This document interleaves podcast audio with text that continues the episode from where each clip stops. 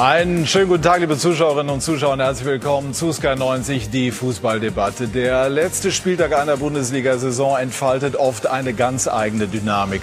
Aber das, was wir gestern erlebt haben, gab es so noch nie. Zwei Trainer verkünden live bei Sky ihren Rücktritt. Der VfB Stuttgart schafft in letzter Minute auf dramatische Art und Weise den Klassenerhalt. Zwei Manager, Legenden verlassen Beifall um Toast, die Bunde die Bühne Bundesliga und die Beziehungskrise zwischen dem FC Bayern und Robert Lewandowski verschärft sich weiter.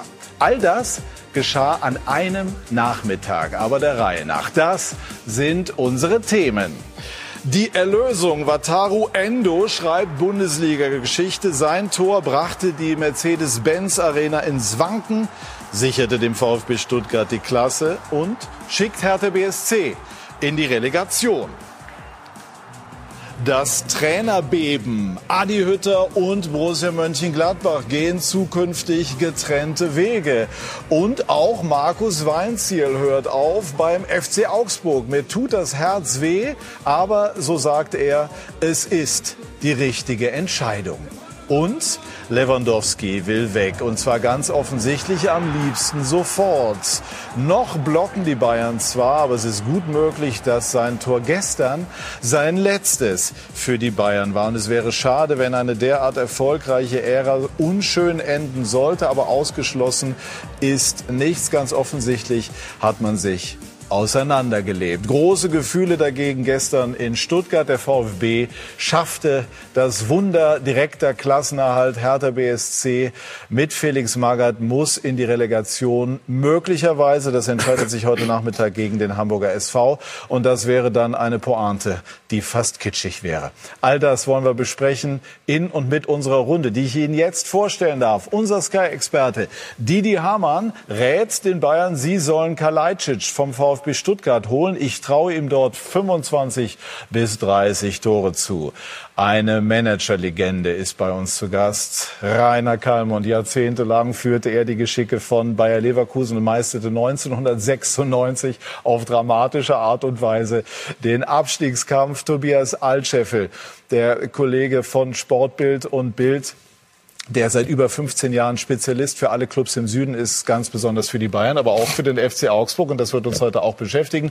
Und herzlich willkommen natürlich auch an Heribert Bruchhagen. Auch er, so kann man das sagen, eine Managerlegende war bei Schalke, beim HSV und bei Frankfurt und hat mir vor der Sendung, herzlich willkommen nochmal an alle verraten, Heribert, Abstiegskampf ist nur wirklich das Schlimmste, was man in Verantwortung erleben kann. Wie äußert sich das?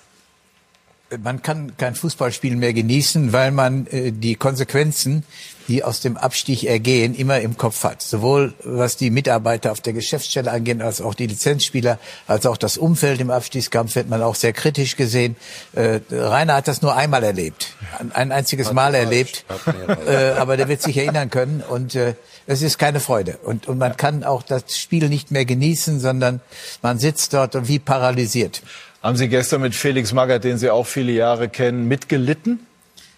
was soll ich mitleiden? Äh, äh, das ist sein Schicksal. Er hat es ja gewusst, als er äh, das, übernommen, das Amt übernommen hat, dass es mit Hertha BSC, dass es eben sehr eng würde. Und ich hatte auch schon vermutet, dass Stuttgart das Heimspiel gewinnt. Aber wie die letzten zwei Minuten sich dargestellt haben, das war natürlich aus Sicht von Felix Magath tragisch. Und ich habe die Mannschaft von Felix gesehen, Hertha BSC in Bielefeld. Und ich habe noch eine Szene vor Augen, da müssen sie das äh, 2 zu 0 machen und wären damit gerettet gewesen. Und äh, so nah liegen die Dinge oft beieinander. Und da sie jetzt zwei, dreimal so, solche Situationen hatte, muss man auch ein wenig Angst haben, äh, dass sie das Glück verlassen hat und auch die Relegation äh, sicherlich eine schwierige Aufgabe wird. Äh, Sie, gehen auf alle, Sie gehen auf alle Fälle angeschlagen da rein, das werden wir besprechen. Äh, Reinhard, 96 äh, habe ich eben angesprochen. Äh, damals musste mindestens ein Punkt her gegen den ersten FC Kaiserslautern und es gab dann ein 1 zu 1 und es waren, glaube ich, noch sieben oder acht Minuten zu spielen. Was geschah dann? Ja, man muss natürlich sagen, auch damals, der Herr wird sich noch wir hatten ein kleineres, aber das war damals ein Vorzeigestadion, was wir gebaut haben. Aber damals der Chef der Bayer AG, Manfred Schneider, später auch Wenninger, gesagt, wir bauen das Stadion. Ich habe das schon abgerissen, die alte Tribüne in der Kurve. Wir bauen das Stadion nur, wenn wir drin bleiben. Wir stehen zu euch, ihr habt gut gearbeitet, aber sonst gibt's kein Stadion. Das war die Frage eins. Zwei war es das letzte Spiel von Rudi Völler, der bei uns als alter Sack in zwei Jahren noch über 30 Bundesliga-Tore geschossen hat. Aber dann, was dann, ja, geschah in den letzten schießen, Minuten? Die waren klar besser, Kaiserslautern, überraschenderweise. Melin noch 1-0 verdient zurück. Dann macht der Münch, Markus Münch, der so bei Nacht und neben noch in der letzten Sekunde praktisch mehr ausgeliehen hat von Uli Hoeneß. Der haut das Ding rein, und ähm, gestern hat der Rudi bei seiner Feier gesagt, Nein, gleich jetzt ja, die Geschichte der, der haut das Ding rein. Wisst ihr, was ich dann bei mir ist? Was der Herr, ich konnte das Spiel nicht mehr sehen. Ich bin in die Kabine gegangen, habe alles zugemacht. Ich habe noch nie so oft zum lieben Gott gebetet wie in der Kabine. Ohne, ohne Quatsch. Ich bin da rauf und runter, hab gezählt. Und der größte Gewinnbringer war Uli Doss, der kam Kali. Ich habe jetzt Jensau, siehst du das? 1-1 der Pressesprecher damals. Also das so war unser Start. Wir haben dann ja. Daumen geholt. Rudi Völler wurde Sportdirektor. Das Stadion wurde gebaut. Da hängt so viel dann von ab, auch von den Emotionen von so einem Unternehmen. Und das war für uns, der, ich würde mal sagen, mit der größte Befreiungsschlag. Und Emotionen gab es gestern in Stuttgart. Ich war selber da und wir wollen das jetzt noch mal gerade auf uns wirken lassen, denn all das, was wir gestern Nachmittag und im Grunde die ganze Saison über erlebt haben, verdichtete sich in diesen Sekunden. Wolf Fuß hat das für uns kommentiert. Alles oder nichts. Das komplette Fleisch ist aus dem Grill, auf dem Grill die Ecke kommt. Und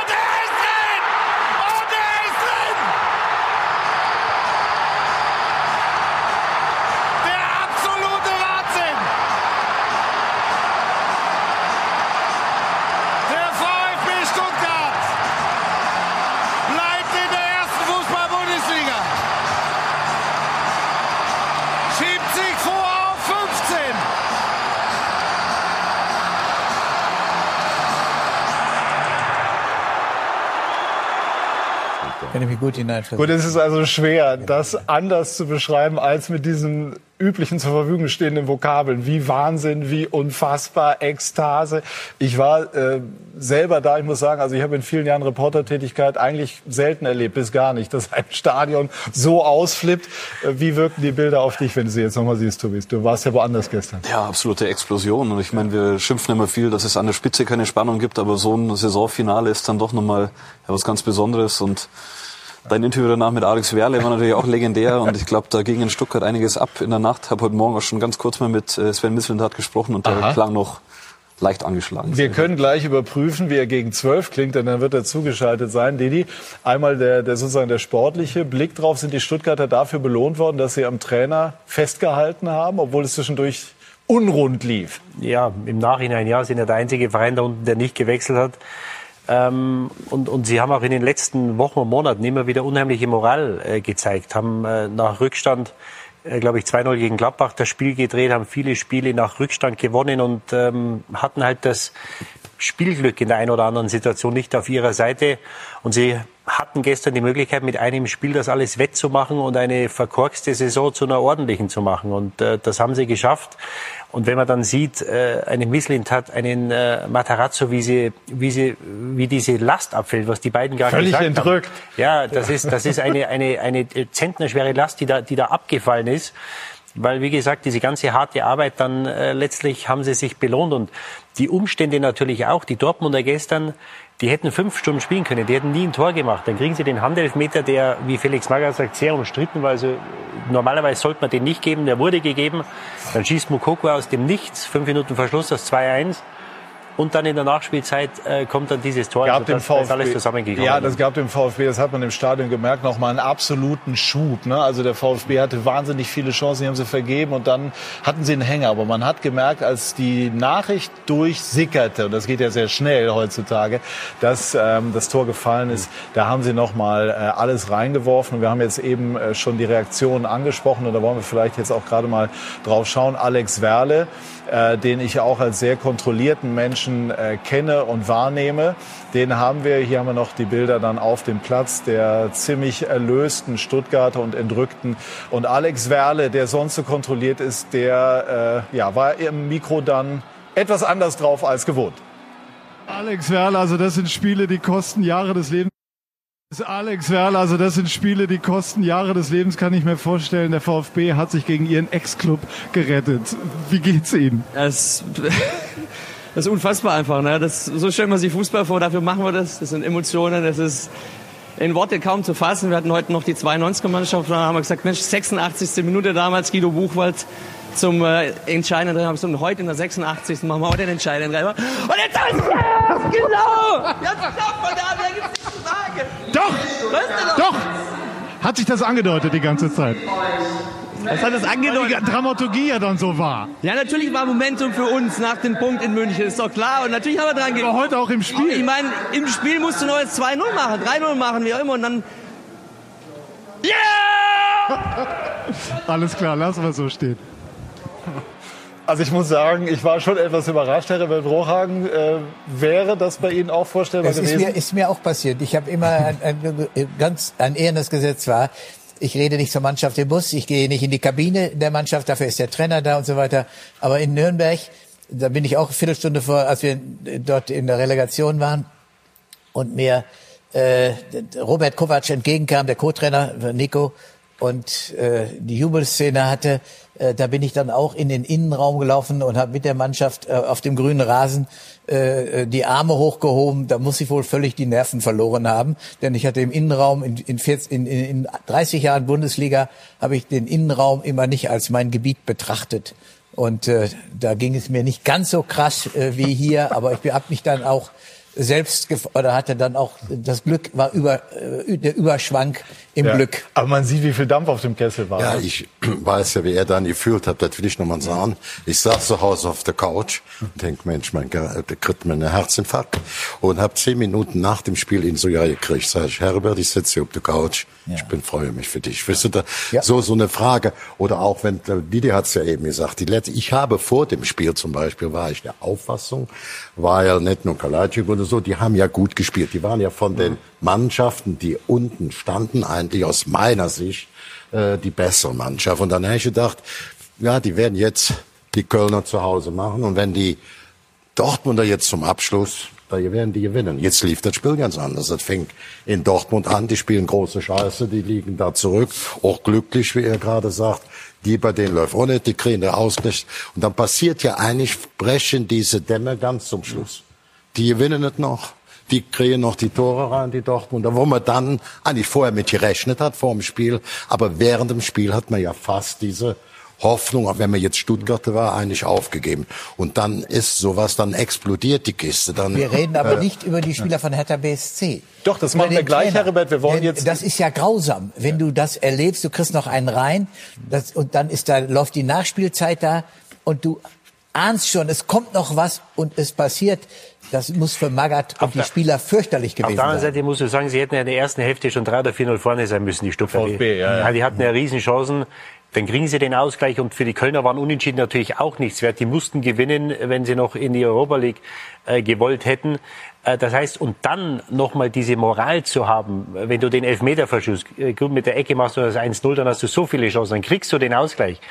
Und dann hat's natürlich dieses Tor von Mukoko gebraucht, dass nochmal ein Ruck äh, durch Stadion ging, haben sie gesagt, so ein Tor, das versuchen wir jetzt zu schießen. Und das zeigt dann doch, was sie für eine Moral haben und was sie für eine Einheit haben, dass sie da zusammen gesagt haben, so irgendwie drücken wir das Ding rein. Und das war deswegen dann- haben sie das auch verdient. glaube ich, auch das Resultat der Saison, wie du es gesagt hast, dieser Zusammenhalt, Matarazzo, Misslintat, da gab es nie einen Zweifel. Man hat immer gesagt, man zieht die Saison durch mit dem Trainer. Und diese Stimmung, die da entstanden ist gestern im Stadion, alle zusammen und so äh, bis zur letzten Sekunde dran zu glauben, ich glaube, das hat viel damit zu tun, dass man gesagt hat, wir halten am Trainer fest, wir stehen für Kontinuität und ähm, wir gehen unseren Weg weiter. Das war auch die innere Wahrheit, oder?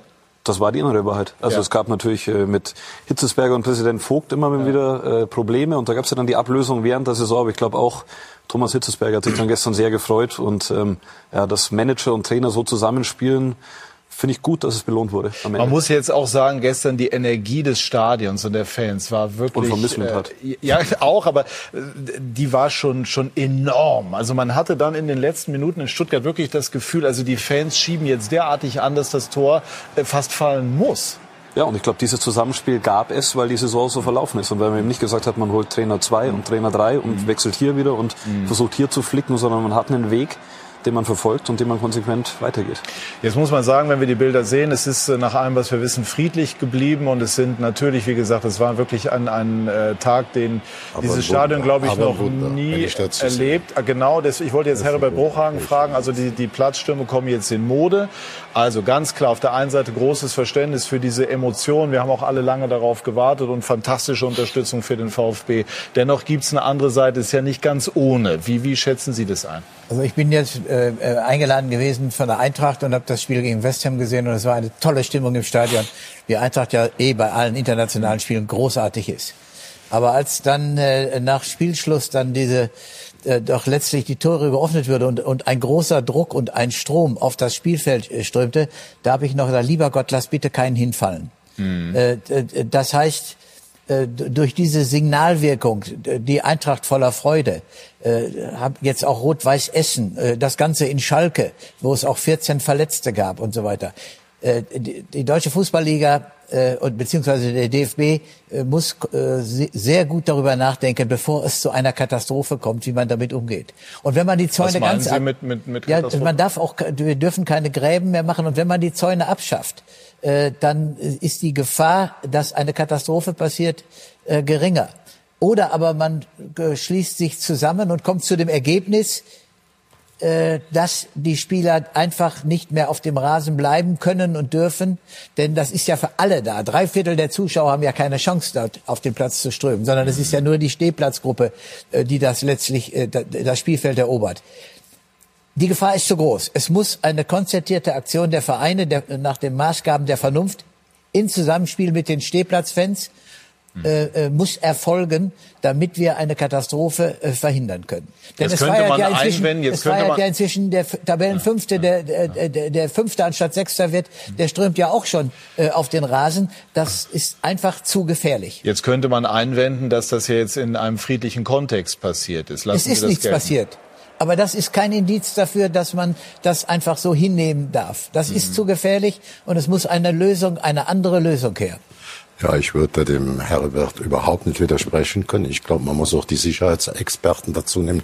Überlegt mir jetzt mal das Spiel, was jetzt ansteht. Hm. Da geht die Post ab und da spielen die zwei größten deutschen Städte gegeneinander. Also noch ist Berlin, der HSV nicht in der Relegation. Ich sag's mal, ich gehe mal davon aus. Ich gehe mal davon aus. Ja, ja. Aber wir spielen nicht jetzt mal durch, wenn wir jetzt nur in Theorie, äh, ist natürlich, die müssen das natürlich erstmal punkten. Das wird auch in Rostock mhm. nachher nicht einfach werden. Also ich bin jetzt nicht der Meinung, die sind schon durch. Aber ich will das nur als Fall nehmen. Mm. Als Fall.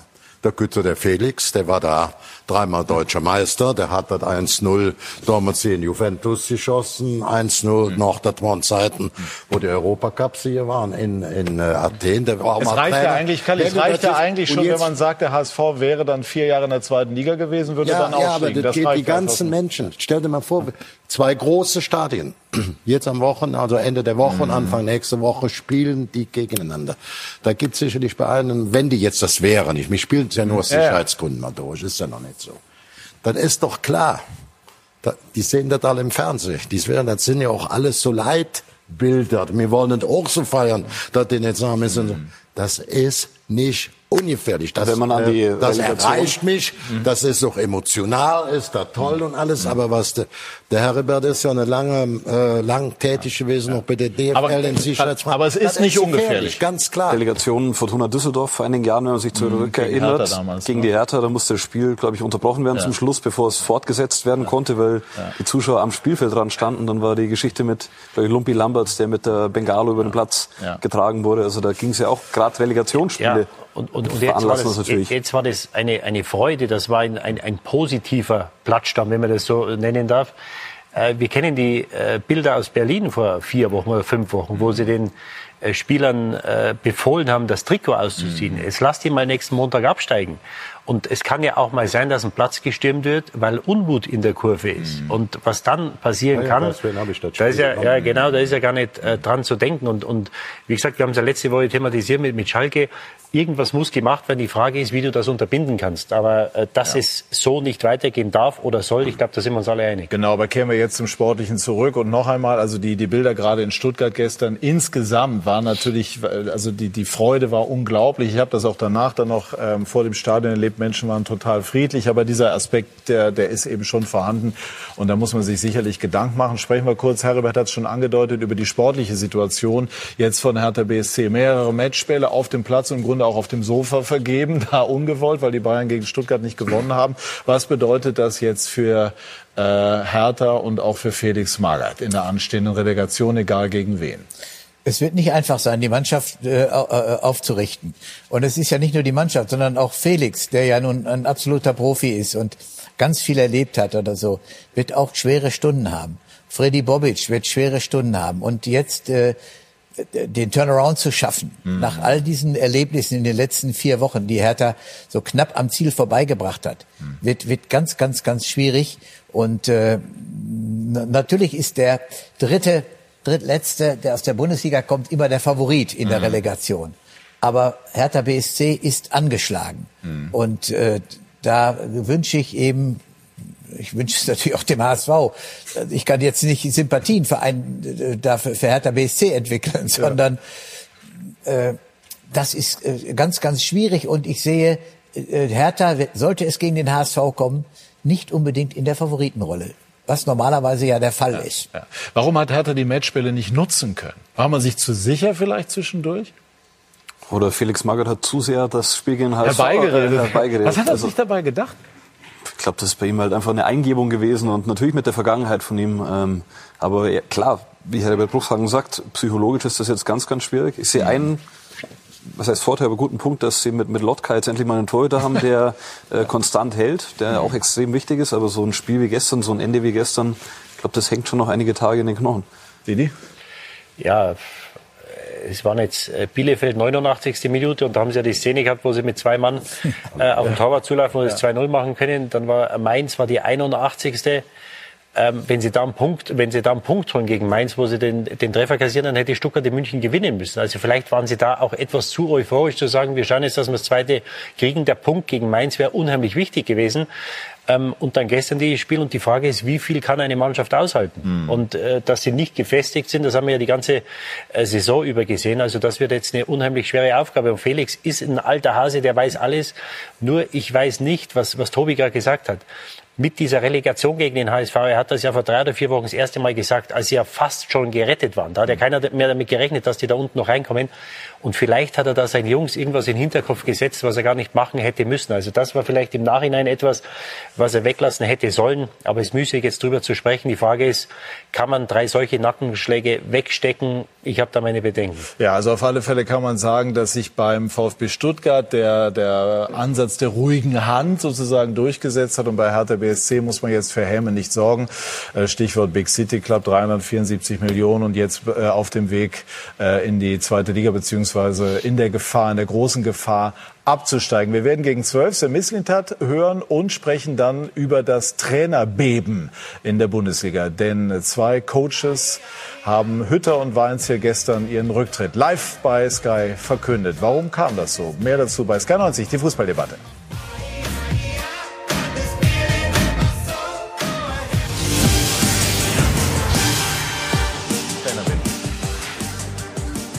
Wir sind zurück bei SK90, die Fußballdebatte. Wir werden gleich sprechen über die Situation bei den äh, Trainern, die ich eben skizziert habe. Aber Sven Mislintat ist jetzt schon fit und ich nehme und hoffe an sprechfähig nach einem vermutlich relativ langen Abend. Und deswegen wollen wir da nicht länger warten lassen. Ich sage schönen guten Morgen, Sven. Und äh, herzlich willkommen oder herzlichen Glückwunsch natürlich nochmal zum Klassenerhalt. War denn äh, gestern die Feier der krönende Abschluss äh, eines unvergesslichen Tages. Erstmal Hallo in die Runde. Freut mich. Ja, ich bin relativ sprachbegabt, auch heute Morgen, glaube ich. ähm, Nee, der krönende, der krönende Abschluss, ähm, der krönende Abschluss war das Tor von Wataru Endo mit den Explosionen äh, der Emotionen im Stadion, aber natürlich auch bei allen Direktbeteiligten. Das ist, ähm, das war nochmal deutlich cooler als das gemütliche Beisammensitzen zum späten Abend. Es war tatsächlich nur ein äh, gemütliches Beisammensitzen oder hat sich da jemand als Firebeast, so nennt man das ja im Fußball, hervorgetan? Nein, es war nicht gemütlich, aber äh, Firebeaster, wenn es die denn gäbe, bei uns würde ich sie nicht verraten. du bist doch der ei, Firebeast. Ähm, äh, ähm, nee, keine, keine wirklichen Firebeaster, aber schon äh, das natürlich auch gebührend ähm, mit zwei, drei Getränken be begangen, das ist ja ganz klar. Ich war ja gestern auch da und ich muss sagen, also auch wenn man da als neutraler Beobachter unterwegs war, hat das ja schon auf einen gewirkt. Und wenn man dann unmittelbar beteiligt ist, so wie Sie, dann ist das ja noch mal ganz anders. Hatten Sie gestern mal ein paar ruhige Minuten, um den Tag, aber auch die Saison in irgendeiner Form im Schnelldurchlauf Revue passieren zu lassen? Ja, also das ist äh, das ist ganz klar. Ich hatte, äh, wir mussten ja relativ lange warten, bis wir auch wieder raus durften, äh, waren da zusammen, bin, habe mich da aber auch zurückgezogen, bin zu meiner Familie, zu meinen Töchtern und meiner Frau auch in VIP kurz hoch. Ähm, und gerade dieser Moment, wo die Mannschaft dann die Ehrenrunde gegangen war, ich etwas im Hintergrund war, das war, das war so die Phase, wo echt richtig Ruhe einkehrte und auch, ähm, ja, Glückseligkeit ist ein großes Wort dafür, mhm. aber belohnt worden zu sein für, für ähm, alte Werte im Fußball, für Teamgeist, Spirit, Zusammenhalt, ähm, das fand ich, fand ich sehr angenehm und das war ein sehr schöner Moment mit dem Bier in der Hand, so wie es gehört. ja, so gehört sich das in der Tat. Gerade wenn man auch im Ruhrpott groß geworden ist, aber nicht nur da natürlich. Haben Sie ähm, jemals Zweifel an der Politik des Festhaltens am Trainer gehabt? Wir haben das eben schon besprochen. Das ist ja auffallend gewesen. Oder waren Sie durchgehend zu 100 Prozent davon überzeugt, das Richtige zu tun? Also das könnt ihr eigentlich im Saisonverlauf fast äh, nachlesen oder nachhören. Ihr habt mich das ja häufiger gefragt und wir hatten extrem schwierige Phasen mit Platz 17, vier Punkten Rückstand auf ähm, den Relegationsplatz und auch nach Hertha natürlich schwierige, eine sehr schwierige Woche vom Wolfsburg-Spiel. Und ich habe die Frage eigentlich immer gleich beantwortet. Klares Ja. Ich habe eine volle Überzeugung gehabt für das Trainerteam. Er ist recht für diese Mannschaft. Ich weiß, was wir wegatmen mussten. Verletzung ist ein Stichwort, aber auch das, was wir halt auch immer wieder erwirtschaften müssen in den finanziellen Rahmenbedingungen, mussten wir zwei absolute Top-Spieler abgeben und zwei erfahrene Spieler, um das Gehaltsbudget ähm, nicht, zu, nicht zu überbieten. Und das bedeutet einfach, dass das eine Aufgabe ist, die wir angegangen sind, die von Beginn an Klassenerhalt hieß. Und ich habe den riesen Vorteil, dass ich sehe, wie die Mannschaft arbeitet, wie sie bei sich ist, mit, äh, mit welchem ähm, Enthusiasmus oder auch mit welcher Kritikfähigkeit sie arbeitet.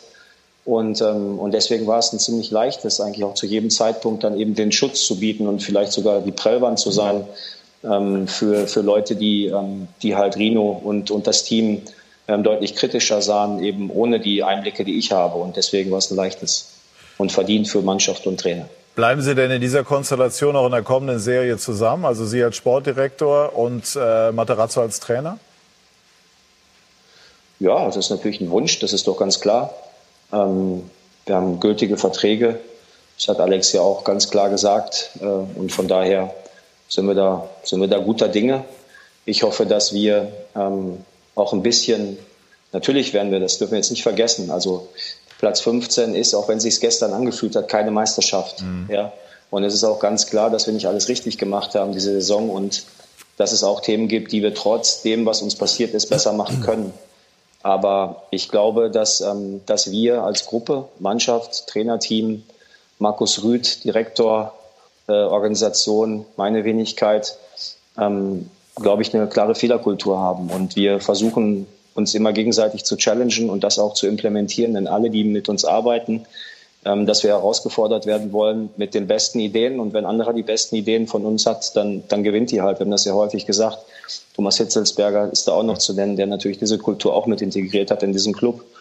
Und ähm, ich glaube, dass es sehr wichtig ist und wir einen echten Turnaround geschafft haben, wenn man mal schaut, ähm, wie dieser Club Trainer gewechselt hat, ähm, auch auf meiner Position permanente Wechsel hatte, wie soll da eine Identität entstehen? Und dieser Club hat eine wunderbare Identität. Wir haben uns daran orientiert, was wir waren früher.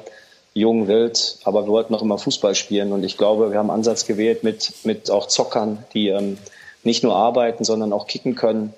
Und, ähm, und ja, wir sind jung und ja, junge, junge ja. Menschen machen Fehler und müssen sich entwickeln. Aber die Entwicklung, die gestern einige genommen haben in ihrer Persönlichkeit, wird für ihr ganzes Leben wichtig sein. Und ich glaube, da können wir als Club auch das, was wir ausgestrahlt haben, welche Einheit auch die Fans mit uns dargestellt haben zu jeder schweren Phase, was ja völlig unfassbar ist in Traditionsclubs wie im VfB Stuttgart, glaube ich, haben wir nicht so viel falsch gemacht, außer dass wir vielleicht aus vielen Spielen, wo wir mehr Punkte hätten holen können, die eben nicht gemacht haben, dass es ruhiger äh, gewesen wäre. Ich glaube, wir können locker fünf, sechs, sieben Spiele aufzählen, wo wir deutlich mehr Punkte verdient gehabt hätten, als wir geholt haben. Und das ist einer der Ansätze, wie Athletik einer der Ansätze ist, wobei man nie weiß, Sven, ob Verletzung oder Athletik zuerst kommt.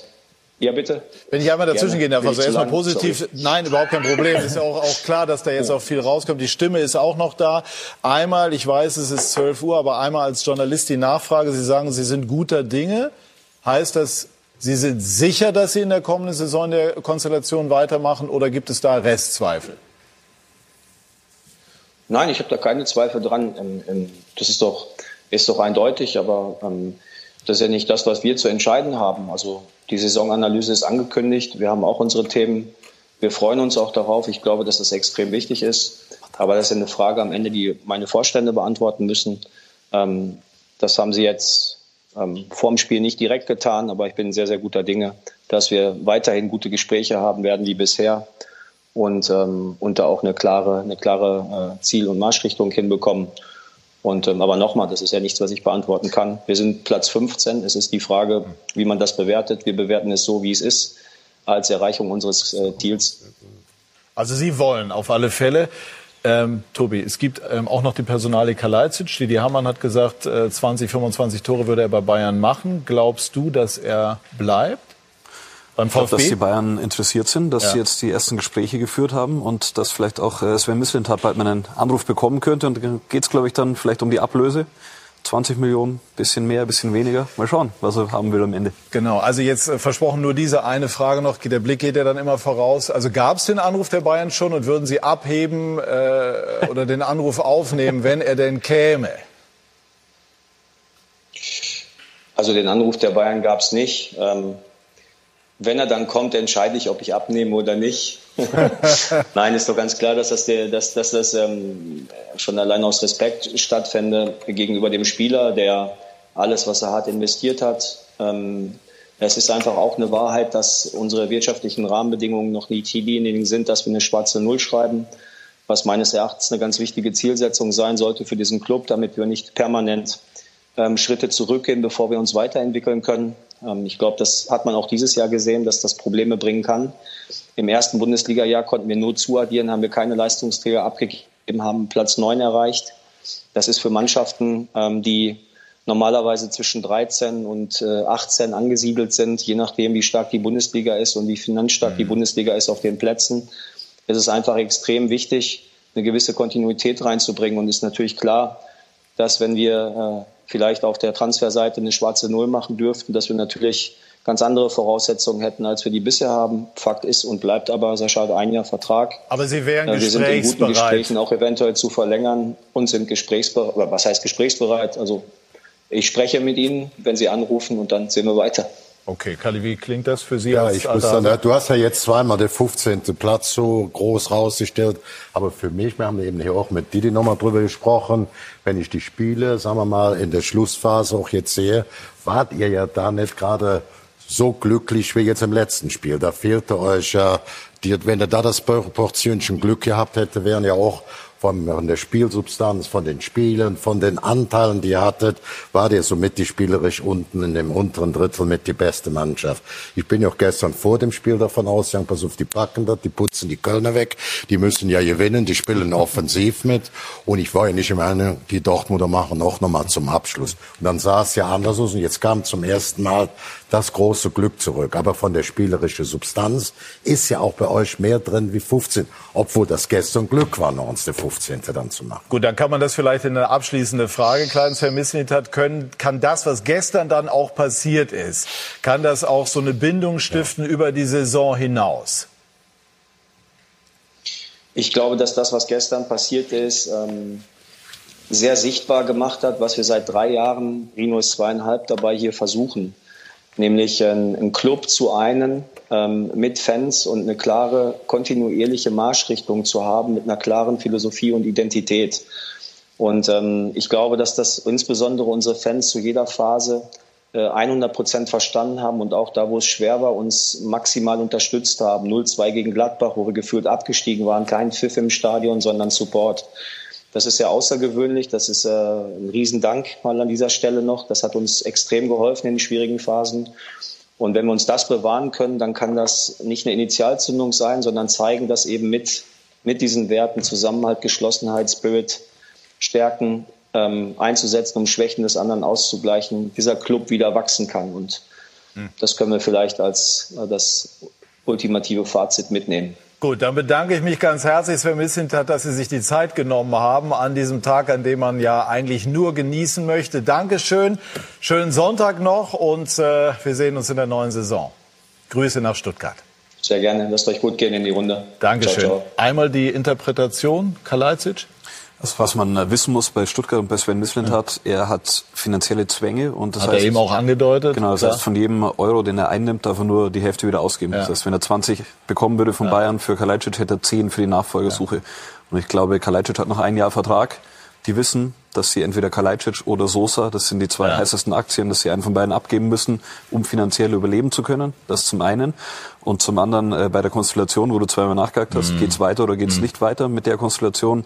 Misslintat, klar, ist auch die Frage, in welcher Rolle er künftig mhm. ist. Wird er nochmal befördert oder nicht? Sportvorstand. Genau, Sportvorstand. Und Matarazzo, ich meine, das war jetzt nur Platz 15, aber der leistet grundsätzlich gute Arbeit. Mhm. Und es gibt jetzt zum Beispiel in Gladbach einen Trainerposten, der besetzt werden Kommen wir gleich zu guter Übergang. Ich will einmal ja, die nur, nur das bei ja. dieser Konstellation, also Matarazzo ist auch ein gefragter Trainer. Klotz, ja. nur Platz 15. Also da muss man auch erst mal schauen, hat eine Ausstiegsklausel, ob der am Ende äh, beim VfB ja. bleibt. Ich glaube, es geht in der Konstellation weiter, aber da gibt es schon immer die latente Gefahr bei Matarazzo. Genau, Alex Werle neu dazugekommen. Ja, es ist nicht immer so aufgetreten wie im, im Interview, sondern kann auch kühl und rational sein, hat Aussagen getroffen, die zumindest, sagen wir mal, äh, Fragen offen gelassen haben. Das werden wir noch besprechen, wollen nämlich gleich aufs Trainerbeben. Einmal aber Didi noch zu Kalajdzic.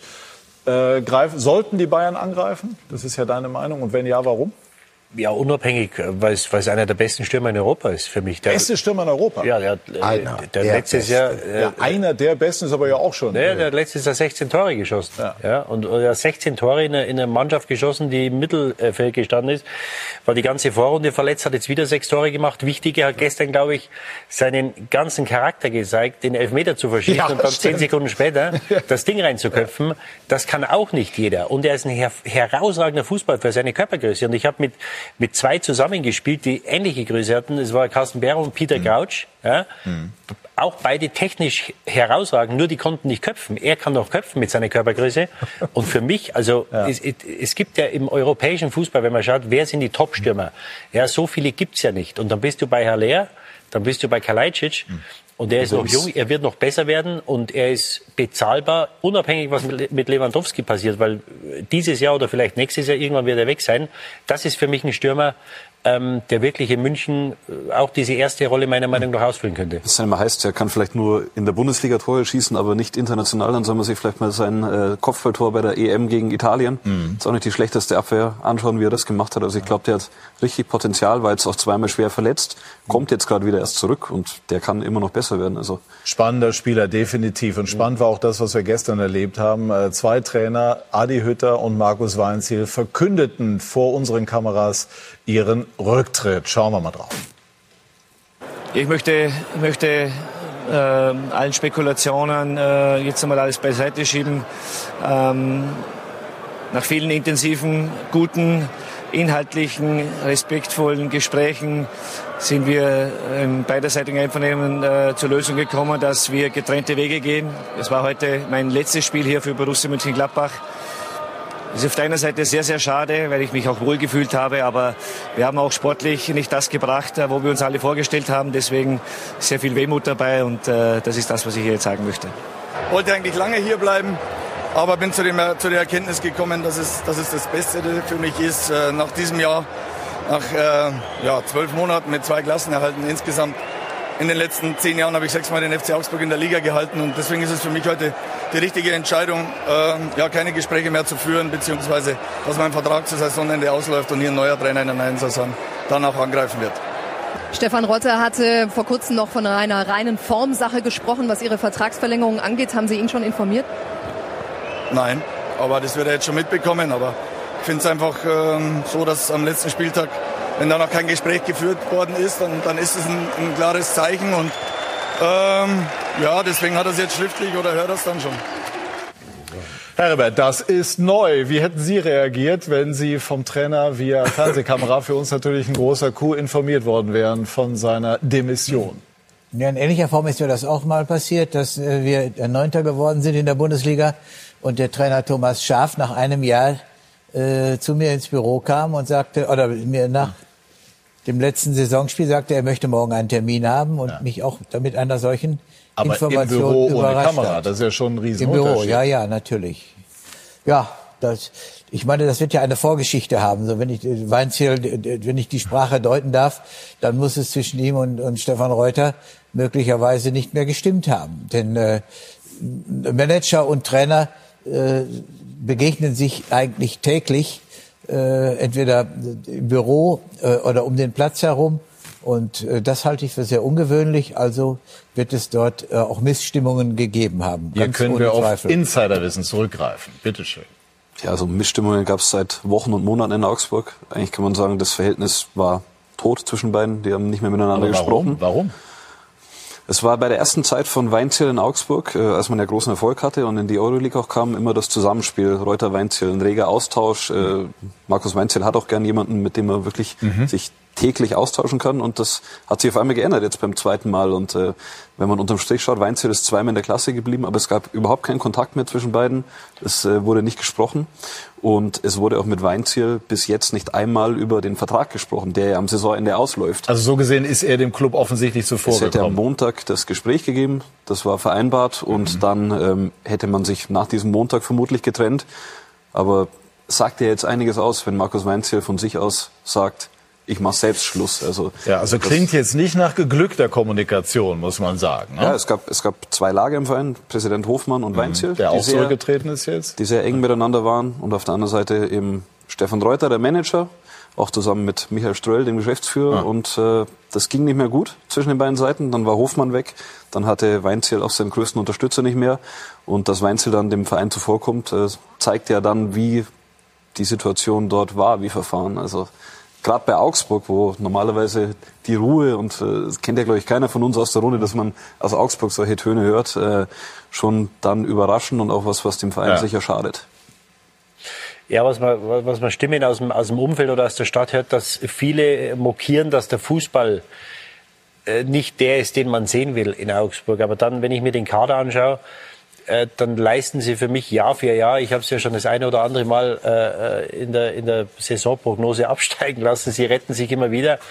äh, Stefan Reuter kam dann kurz nach Weinziel und hat gesagt, naja, wenn wir uns mal den Kader anschauen, dann ist da schon mehr drin. Also ich glaube, der Stefan Reuter äh, der Meinung ist, dass sein Kader besser oder sehr viel besser ist, wie das, was er letztendlich ist. Und deswegen hat er, glaube ich, in den letzten zwei oder drei Jahren einen ziemlichen Trainerverschleiß gehabt weil die Trainer dann nicht das aus der Mannschaft rausgeholt haben, was er denkt, mhm. möglich ist. Und ich glaube, dass es da in der Wahrnehmung äh, äh, Unterschiede gibt. Für mich sind sie, haben sie das erreicht, was sie erreichen können. Ich glaube, die sind keinen Punkt besser wie das, was sie dieses Jahr gemacht mhm. haben.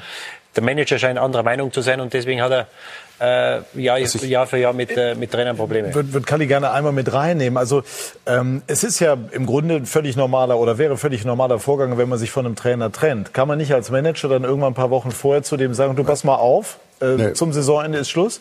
Also ich weiß jetzt gar nicht, wer mehr oder wer ja. weniger schuld ist. Ja. Aber wenn du wie Augsburg Ja noch, Didi, ich habe da auch schon oft drauf gewettet. Die sind jetzt bei den drei Absteigern und habe dann gegengesetzt, bin da zum Würstchengrillen hingefahren und habe das auch gerne für Augsburg gemacht, hat also ja. die Wette verloren. Und wenn du jetzt siehst, die sind ja zum Schluss etwas besser geworden, aber die sahen ja auch als sehr, sehr abstiegsbedroht. Und wenn du mir eines sagst, oder dem Didi, willst du jetzt lieber, die sind Punkte gleich, äh, Stuttgart retten oder Augsburg wärst du höchstwahrscheinlich nach Stuttgart mhm. gegangen. Aber äh, wenn du jetzt so eine offene Situation hast, da hast du den Trainer Und da hast du den Manager, ich würde jetzt mal sagen, wir wären Präsidium, Aufsichtsrat, dann von Augsburg würden wir doch immer sagen, wir machen am Schluss, wenn abgerechnet worden ist, wenn die Saison beendet ist, setzen wir uns zusammen. Und dann heißt es ja eigentlich, wenn er absteigt, dann trennen wir uns vermutlich und wenn nicht, sprechen wir nochmal, ob es wie es weitergeht. Aber überhaupt nicht zu sprechen bis ja. zu diesem Zeitpunkt. Ja, ist aber ich, sag, ich will doch nur etwas sagen. Es ist normal in so einer Situation wie Augsburg ist in den letzten zwei, drei Monaten, dass man dann, wenn ein Vertrag ausläuft, wenn man von der oder der Seite nicht alles hundertprozentig zufrieden ist. Wir warten die Saison ab und wenn das dann beschlossen ist, dann können wir an dem ähm, Montag oder mhm. Dienstag werden wir uns vernünftig zusammensetzen. Du hast jetzt höchstwahrscheinlich, bei, äh, weil du ja dafür zuständig bist, ein paar Informationen aus dem Schützengraben mehr, dass vielleicht auch vieles gegen den Trainer äh, sprach, aber das kann ich ja hier nicht behaupten und er dafür den Trainer dazu vorgekommen ist. Aber das kann ich so jetzt bestätigen. Der Umgang mit dem Trainer ist das eine, was aus meiner Sicht auch äh, nicht komplett richtig gelaufen ist. Zum anderen hat man zwei verdiente Spieler, Finn Bogerson und Moravec, die über Jahre im Verein gespielt haben, mhm. deren Vertrag jetzt ausgelaufen ist. Die hatten gestern ihr letztes Spiel. Also nicht wie bei Lewandowski die Situation noch ein Jahr und offen, sondern Vertragsende. Und die sind gestern nach dem Spiel im Stadion wissen nicht, verabschieden sie sich jetzt heute von den Fans oder nicht, räumen sie ihren Spind aus oder nicht, mit denen wurde auch noch nicht gesprochen. Also die gehen nach Hause, sind auf der Saisonabschlussfeier und wissen nicht mal, ob es das letzte Mal also ist, dass viel, die Kollegen sehen. Viele Fragen beim FC Augsburg. Äh, Enrico Maaßen wird gehandelt als, als möglicher Nachfolgertrainer im Moment von Dortmund 2, aber sprechen wir auch noch über Borussia Mönchengladbach. Hat Adi Hütter ein Missverständnis jetzt letztlich dann gestern äh, aus freien Stücken beendet? Ja, erst einmal äh, ist äh, Adi Hütter doch gentlemanlike, wie er seinen Rücktritt erklärt hat.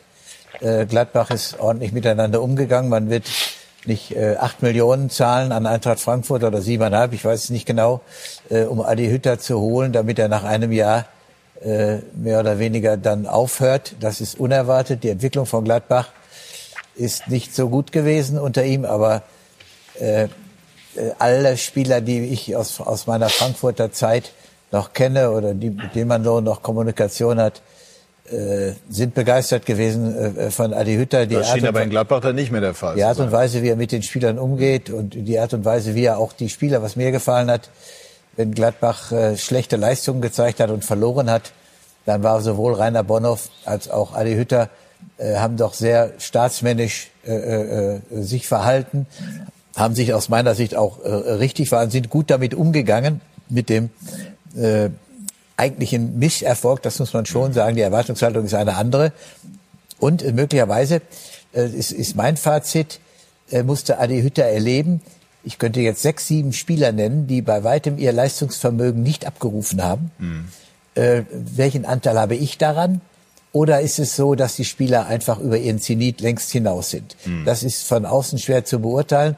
Adi Hütter wird mit seiner Arbeit nicht zufrieden gewesen sein. Er ist ein selbstreflektierender Trainer. Er ist ein erfahrener Trainer.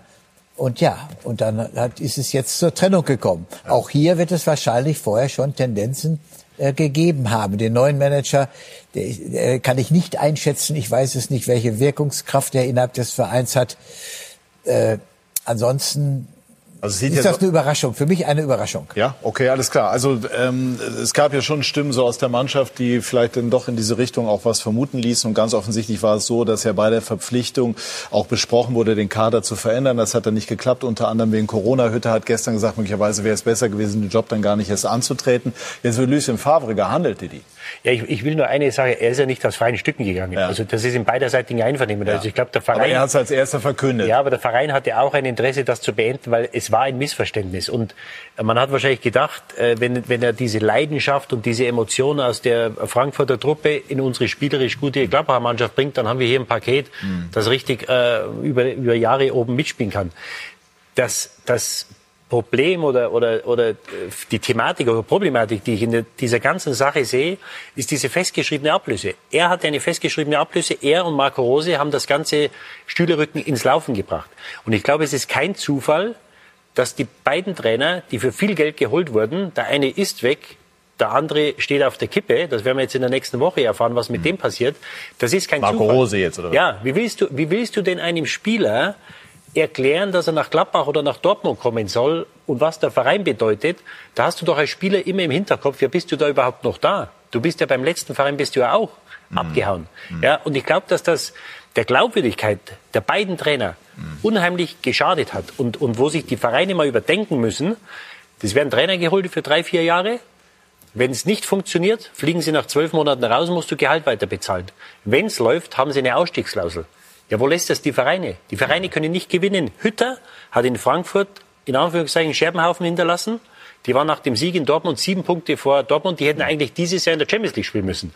In Gladbach sind alle Dämme gebrochen, als ähm, Rose gesagt hat, dass er nach Dortmund geht. Das heißt, beide Mannschaften haben, glaube ich, nachdem der Abschied verkündet wurde, haben sie kein Spiel mehr gewonnen und hat da schon die Glaubwürdigkeit der Trainer beschädigt. Und ich glaube, es ist kein Zufall, dass genau diese beiden jetzt auf der Kippe stehen und äh, wie gesagt, einer ist weg, das war ein Missverständnis in Gladbach. Und bei Rose ist es ähnlich. Also diese, diese Ablöseklauseln für oder mhm. äh, festgeschriebene Ablösesummen für Trainer sind für mich ein Unding. Und das hat für mich aufzuhören, weil die beiden Vereine haben gesehen, mhm. was in Gladbach passiert ist. In Frankfurt ja. haben sie das Glück, dass sie jetzt Krösche und äh, Glasner haben.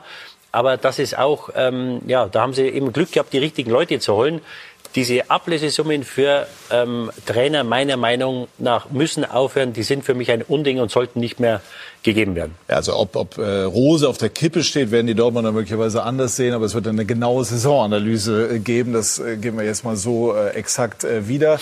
Ähm, einmal noch, Didi, damit wir gleich auch noch über Robert Lewandowski und die Bayern sprechen können. Lucien Favre wird gehandelt der äh, in den letzten Jahren auch Höhen, aber auch Tiefen erlebt hat. Ist das eine gute Idee, dass diese alte Liebe sozusagen blumig formuliert neu aufzuwärmen? Ja, ich glaube, der, der, Trainermarkt ist nicht überhäuft mit, mit guten oder herausragenden Trainern. Und Favre, ich würde schon sagen, dass da sehr viel mehr Höhen waren, als es, als es Tiefen waren. Und er hat ja großartige Arbeit geleistet in, in Gladbach, wo er sich in den Europacup geführt hat. Ähm, und, und er macht Spieler besser. Und ich glaube, dass er für eine, für eine Zeit jetzt, wo du einige junge Spieler hast, muss man schauen, wer bleibt, wer, wer kommt, wer geht. Ähm, also Lucien Favre könnte ich mir sehr gut vorstellen, äh, wenn er sich äh, entscheidet, das, das nochmal zu machen in Gladbach. Aber ich glaube, das wäre eine sehr gute Wahl. Kali, bekommst du eine knappe Antwort hin zu Favre? Sinnvoll? Ja, ist sinnvoll. Ist ein erfahrener Trainer, hat er in Berlin, hat er doch auch in, Gladbach gemacht. Und ich glaube, man muss natürlich auch gerade bei Hüter, ich will den jetzt gar nicht mit der nee, Trainergeschichte. Nur, Favre, nur zu Favre. Nur zu Favre äh, ganz äh, gut. Gladbach ist auch besser, wie sie jetzt, die haben ja unter mm. jetzt äh, Ali Hüter zum Schluss ordentliche Punkte in den letzten zehn Spielen. Da waren viele Verletzte. Dann müsste, das musst du schon dazu sagen. Dann geht dann äh, Max Ebel, eine feste Größe in dem Verein, der nervlich fertig ist. Da gibt's auch eine Unruhe das ist nicht einfach. Mit den vielen Verletzten ist das nicht so einfach zu kompensieren. Also die letzten zehn Spiele oder die Ergebnisse haben sie ja noch gut ins Mittelfeld geführt. Die standen ja mal ob Alarmstufe also, rot. Also, Favre, gute Idee? Ja, ja gut. Gut, gute Idee, wunderbar, schön. Also dann sprechen wir gleich über Robert Lewandowski. Da gibt es unterschiedliche Aussagen zum, äh, zu dem Thema, ob man ihm jetzt einen Vertrag angeboten hat oder nicht. Generell wirkt das, äh, um ehrlich zu sein, nicht wirklich Bayern-like. Wir sprechen gleich darüber. Bei SK90 die Fußballdebatte.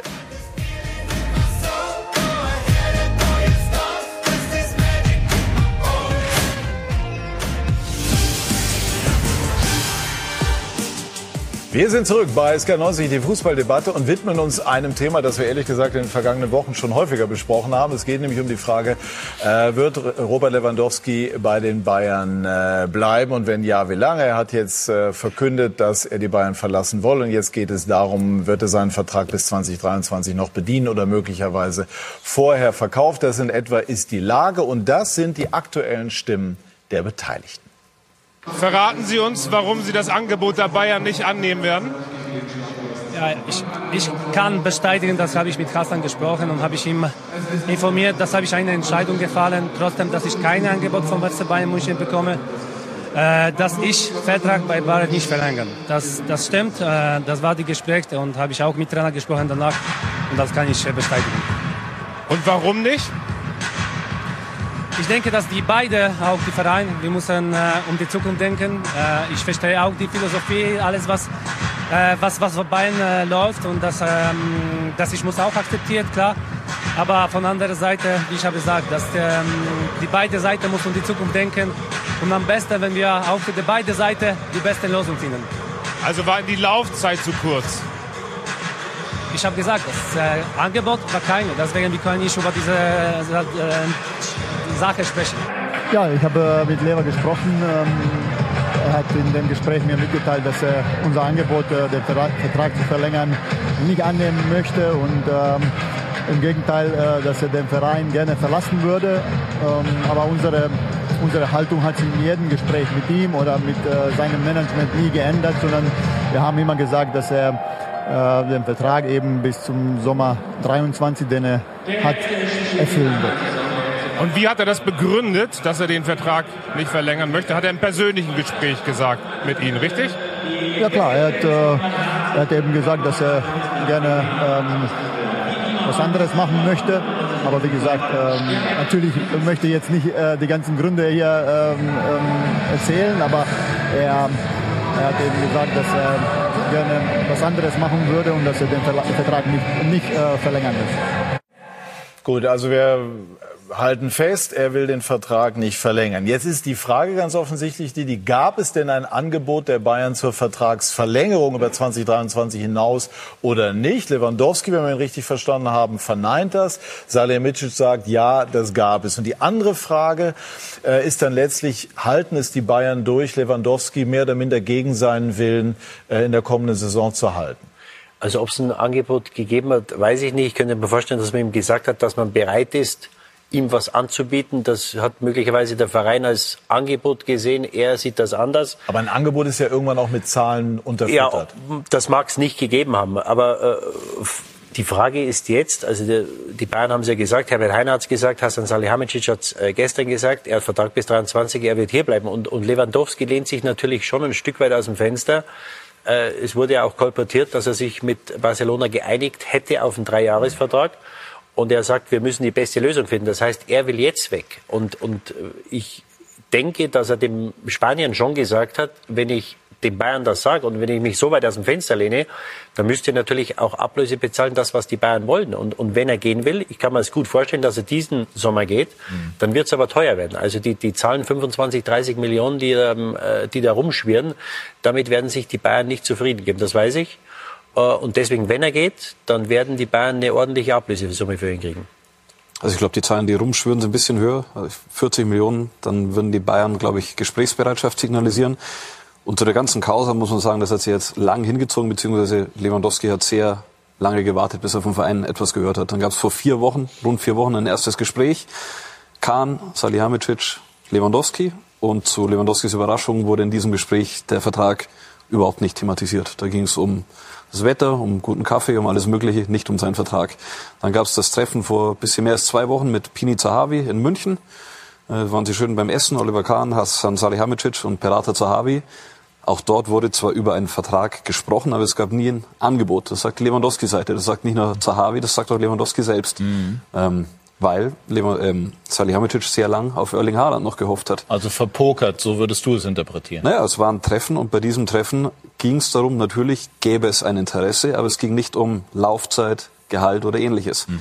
Und irgendwann hat Lewandowski dann letzte Woche gesagt, ähm, es ist ihm genug, ist zu Salihamidzic gegangen und hat gesagt, auch wenn ihr mir ein Angebot machen wollt, ich werde nicht verlängern, ich würde gerne den Verein verlassen, aber natürlich würde er bis 23 weiterspielen bei Bayern wenn sie ihn nicht verkaufen. Und er würde auch nicht äh, Gut, das wäre, Streik, um es mal ehrlich zu sein, auch selbstverständlich eigentlich sein, weil er Es gibt ja auch Profis, hat. die in den Streik treten. Und ja. das ja, er, hat er ja schon bewiesen. In Dortmund hat genau. er das ja auch gezeigt. Da wurde er, glaube ich, mit einem Torrückstand Zweiter in der Torschützenliste äh, in dieser Saison. Da hat er auch gut weitergespielt der würde sicher auf dem Platz alles geben, aber die Mannschaft, das Drumherum, das Umfeld, die würden über eine ganze Saison mitbekommen, dass sie eigentlich keinen Bock drauf Also wäre schwer durchzuhalten für die Bayern, wenn man Ich glaube, das wäre schwer durchzuhalten. Obwohl ja. Hassan Salihamidzic hier auch gesagt hat, sie wollen definitiv, sie werden mit ihm weitermachen, egal was passiert.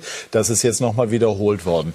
Herr Rebert, wieso ist es so weit gekommen? All das wirkt nicht Bayern-like. Dass über Verträge diskutiert wird, auch hier, das ist klar, das ist ganz normal, das ist Teil des Business. Aber mittlerweile scheint mir da ein Punkt äh, erreicht zu sein, äh, wo die Dinge derart verfahren sind, dass, dass das eigentlich nicht dem Anspruch dieses Weltvereins entspricht. Sehe ich völlig anders. Wie denn? Wie siehst du es denn? Ne? Es wird Gründe ja, geben. das sehe ich völlig anders. Das ist doch so.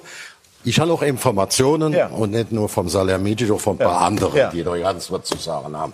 Die erklären klar, was ich nachvollziehen kann. Wir, Bayern München, sind bereit, mit Lewandowski ein Jahr zu verlängern. Zu den gleichen Konditionen ja. wie hier. Die sind ja auch nicht, das ist ja kein Spielgeld, was er da kriegt. Und äh, das würden wir sofort machen. Wenn das nicht möglich ist es nach jetzigem Stand, was ich gehört habe, sagen die, dann spielte die Saison zu Ende und geht dann. Dann haben wir ein Jahr Zeit zu gucken, optimalen Mann zu finden. Was Heribert gerade sagte, Lewandowski hat Anstand, Charakter, hat diese Rolle auch schon mal. Ganz kurz, um es zu verstehen. Hast, also du hast die Information, ganz kurz die Frage. nicht irgendwie von der Mickey Maus, der da rumläuft. Ja, da laufen jetzt also auch nein, die Journalisten, nein, nein, die rumlaufen. Ich habe das von vernünftigen Leuten, ich werde die nicht zitieren.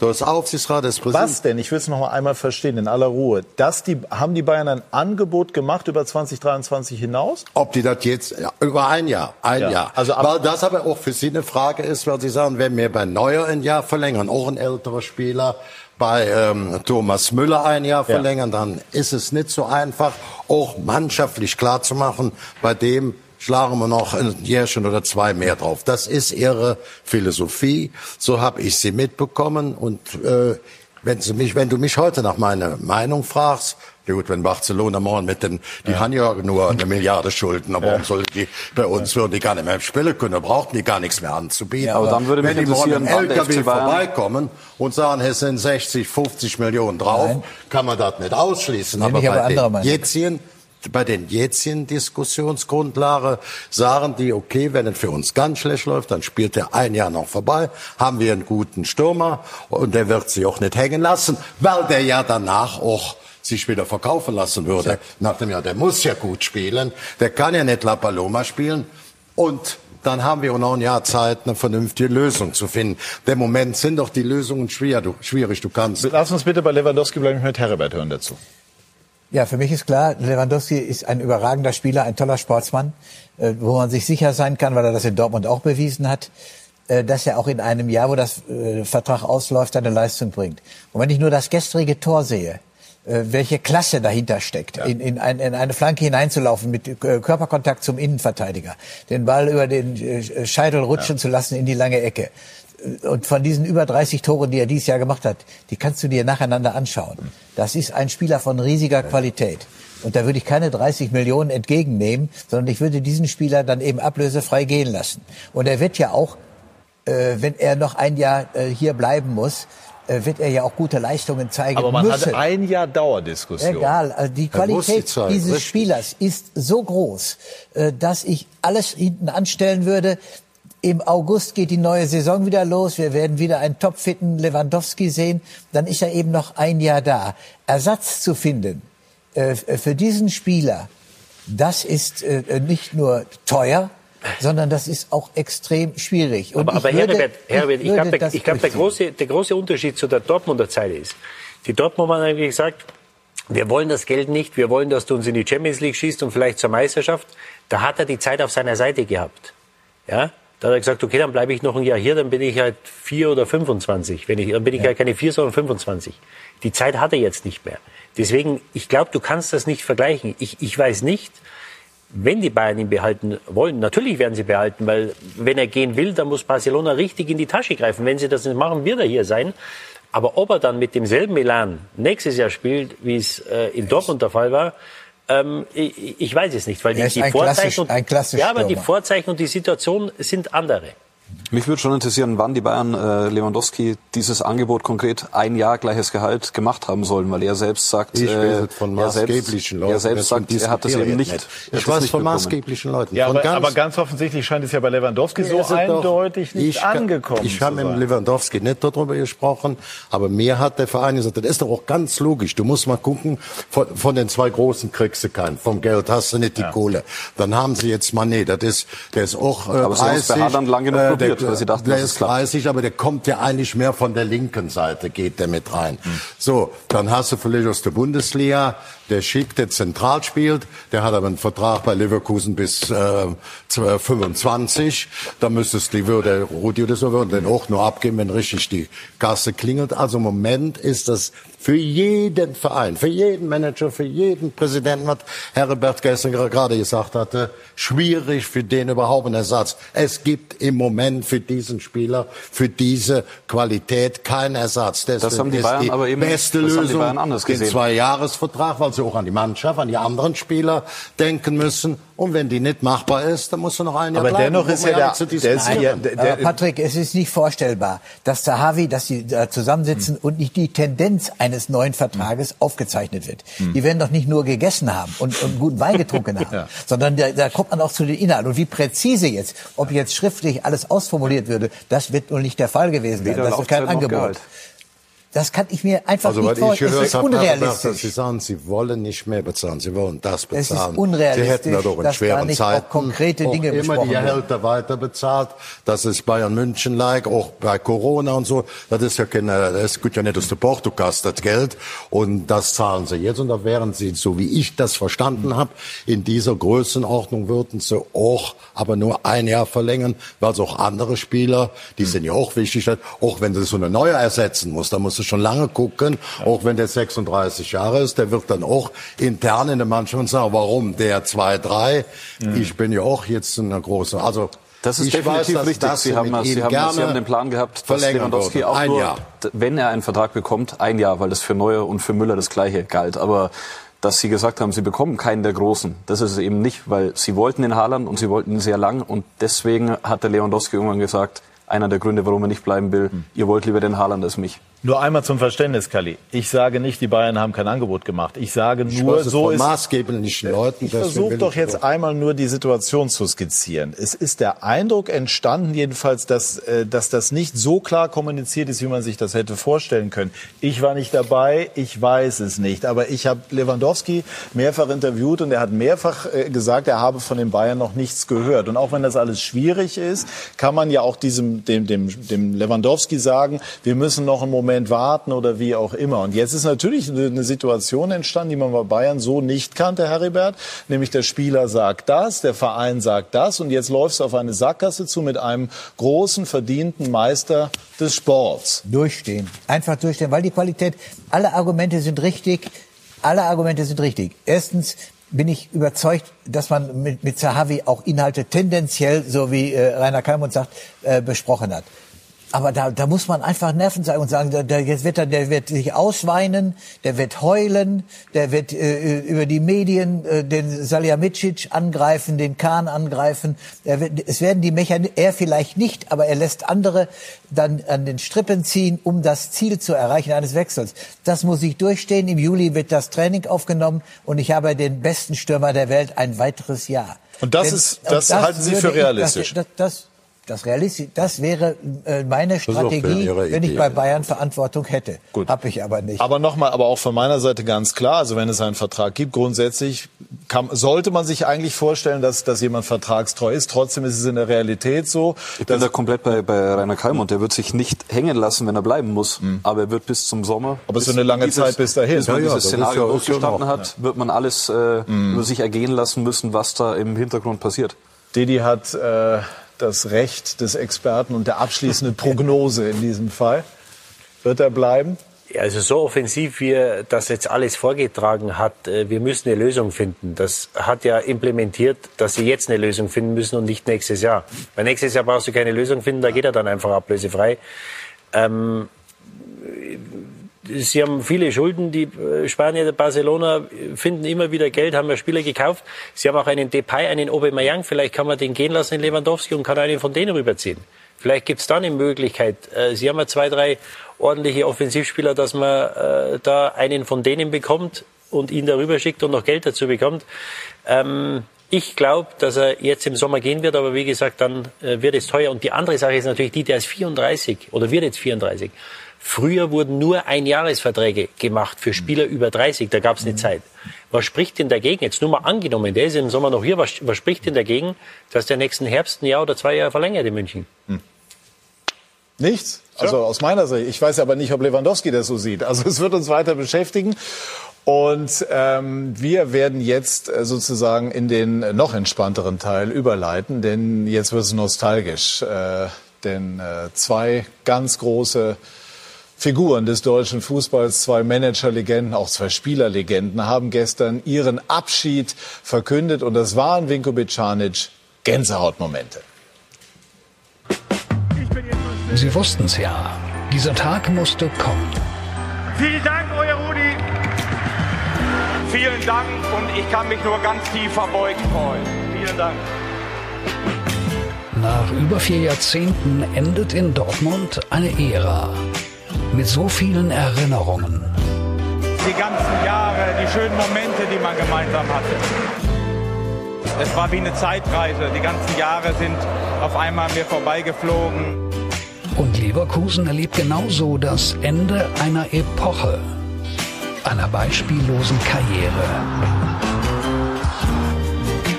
Ja, mir, mir war ja schon die ganze Woche bewusst, dass es jetzt zu Ende geht. Ein gutes Ende der Saison erleben sie in Leverkusen.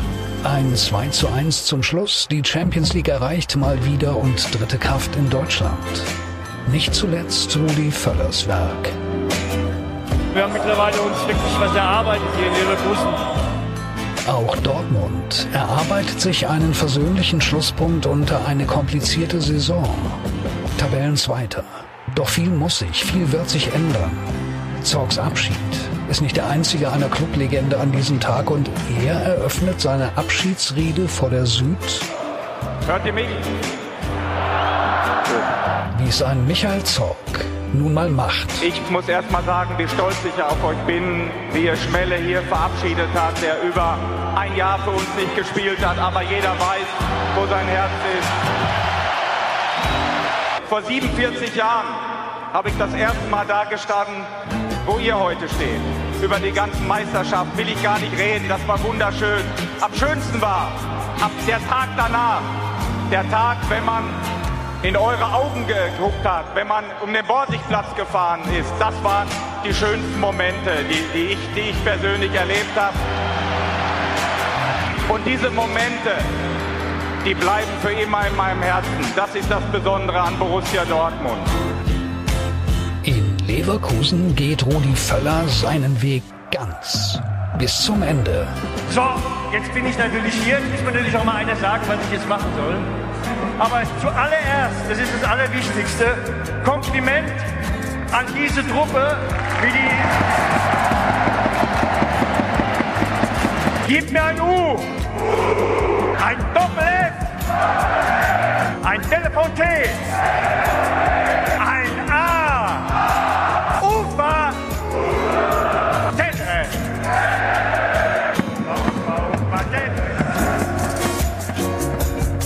Rudi Völler geht. Absolut okay, also alles gut. Und Michael Zorg geht auch. Ich kann nur enden, nur der BVB. Und er hat es für beide auf den Punkt getroffen. Das war ein sehr schwieriger, aber zugleich auch sehr schöner Tag.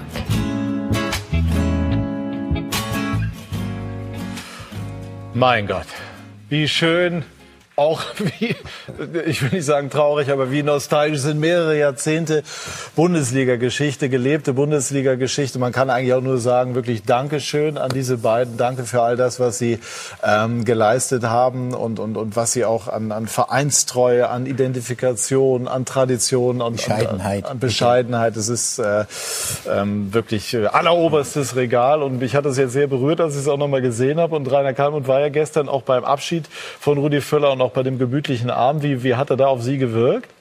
Es war ein toller Abend, man muss auch sagen. Äh, Es war auch typisch Rudi Völler.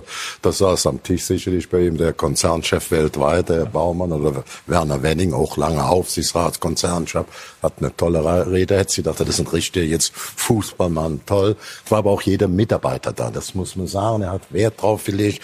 Und das sind ja nicht mehr 100 oder 200, dann müssen sie hängen auch im Garten mit Stehplatz. Aber alle waren dabei und äh, Rudi hat eine tolle, tolle Ab Ansprache gehalten. Ich kenne das ja selber. Ich habe ihn 94 der bei der WM direkt von der WM geholt und äh, da hat er seiner Frau gesagt, ja, ich muss ins drei Tage mit dem Calais. Und da hat er damals vom Tapie ein Angebot gehabt von Paris oder von ähm, Lissabon und Sunil Gulati von, von äh, ähm, äh, New York oder Los Angeles und er kam dann nach Hause wieder, hat Sabrina, die auch ein bisschen mit die Hose an, hat gesagt, Calais oder hier zum Rudi. Rudi, wo gehen wir da jetzt hin? Ne? Nach äh, Paris oder nach äh, New York? Und der Rudi sagt, nach Leverkusen. Der musste erst mal im Atlas gucken, wo ist das Leverkusen.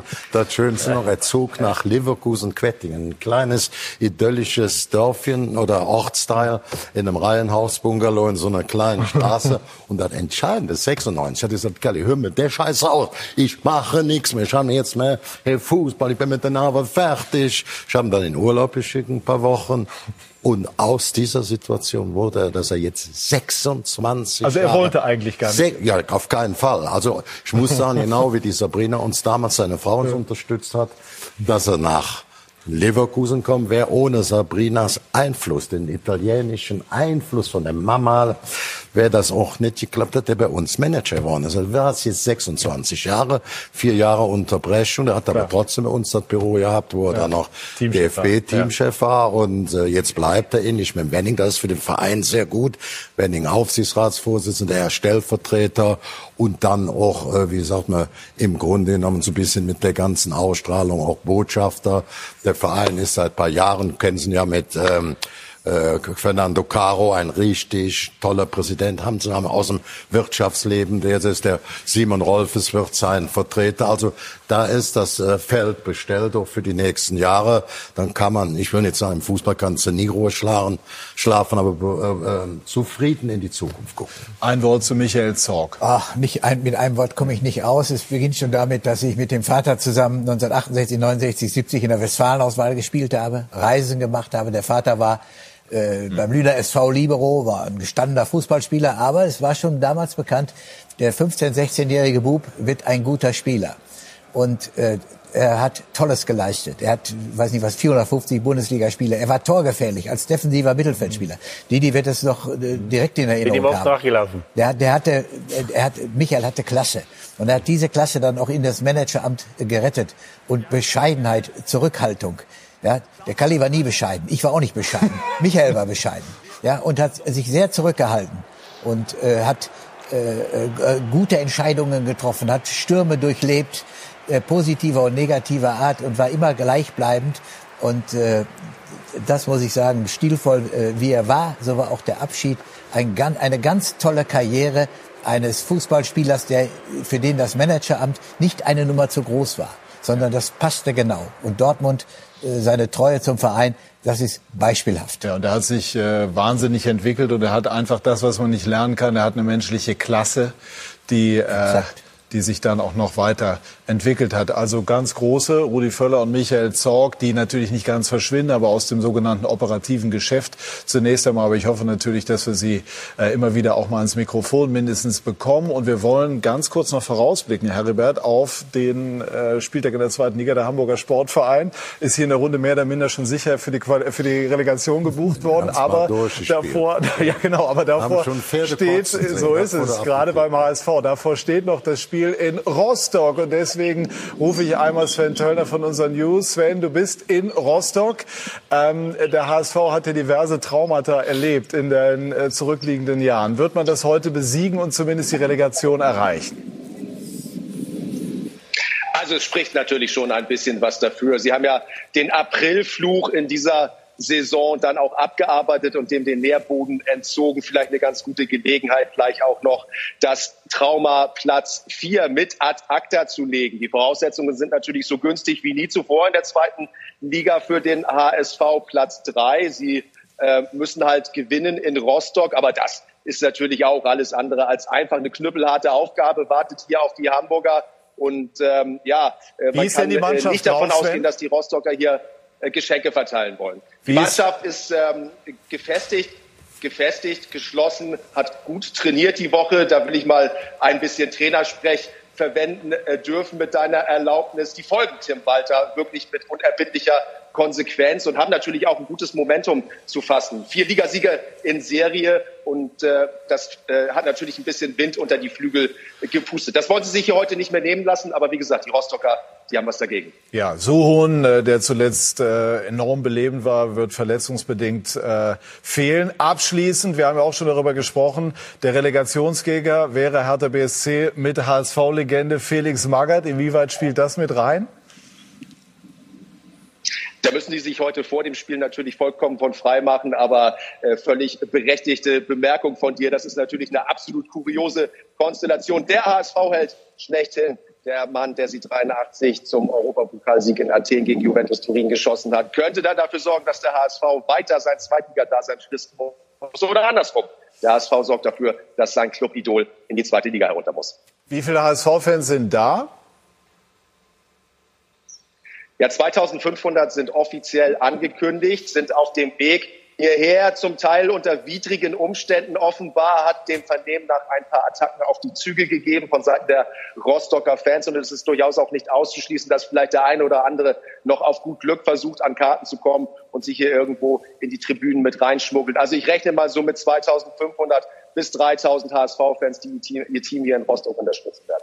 Sven, danke schön für die Eindrücke und wir hoffen natürlich, dass es heute friedlich bleibt, denn es steht äh, sportlich zwar viel auf dem Spiel, aber all das ist es natürlich äh, nicht wert, dass Dinge drumherum passieren, die wir alle äh, nicht sehen wollen. Also es soll friedlich bleiben. Schauen wir auf das, was wir mit Ihnen vorhaben. Also die dramatische Entscheidung, denn das wird es vermutlich werden in der zweiten Fußball-Bundesliga steht an. Es geht um die Frage, wer steigt direkt auf. Werder Bremen hat die beste Ausgangsposition und wer schafft es möglicherweise auch direkt oder eben in die Relegation der HSV und Darmstadt Darmstadt 98 sind gemeinsam mit Werder die Kandidaten. Dann haben wir Manchester City, die den nächsten äh, Schritt gehen wollen Richtung Titel. Liverpool hat ja gestern den FA Cup gewonnen und Didi Hamann spricht nochmal abschließend in gewohnter Weise Klartext. All das haben wir mit Ihnen vor. Und äh, wir haben jetzt heute eine sehr intensive Runde gehabt mit einem wilden Ritt durch verschiedene Themen. Bedanke mich ganz herzlich bei Ihnen, liebe Zuschauerinnen und Zuschauer, nicht nur für Ihr Interesse an diesem Sonntag, sondern für Ihr Interesse die gesamte Saison über. Äh, unser Sky 90 Team freut sich auf Sie in der kommenden Serie. Jetzt wünsche ich zunächst einmal einen schönen Sonntag. Bis bald. Machen Sie es gut. Tschüss und auf Wiedersehen.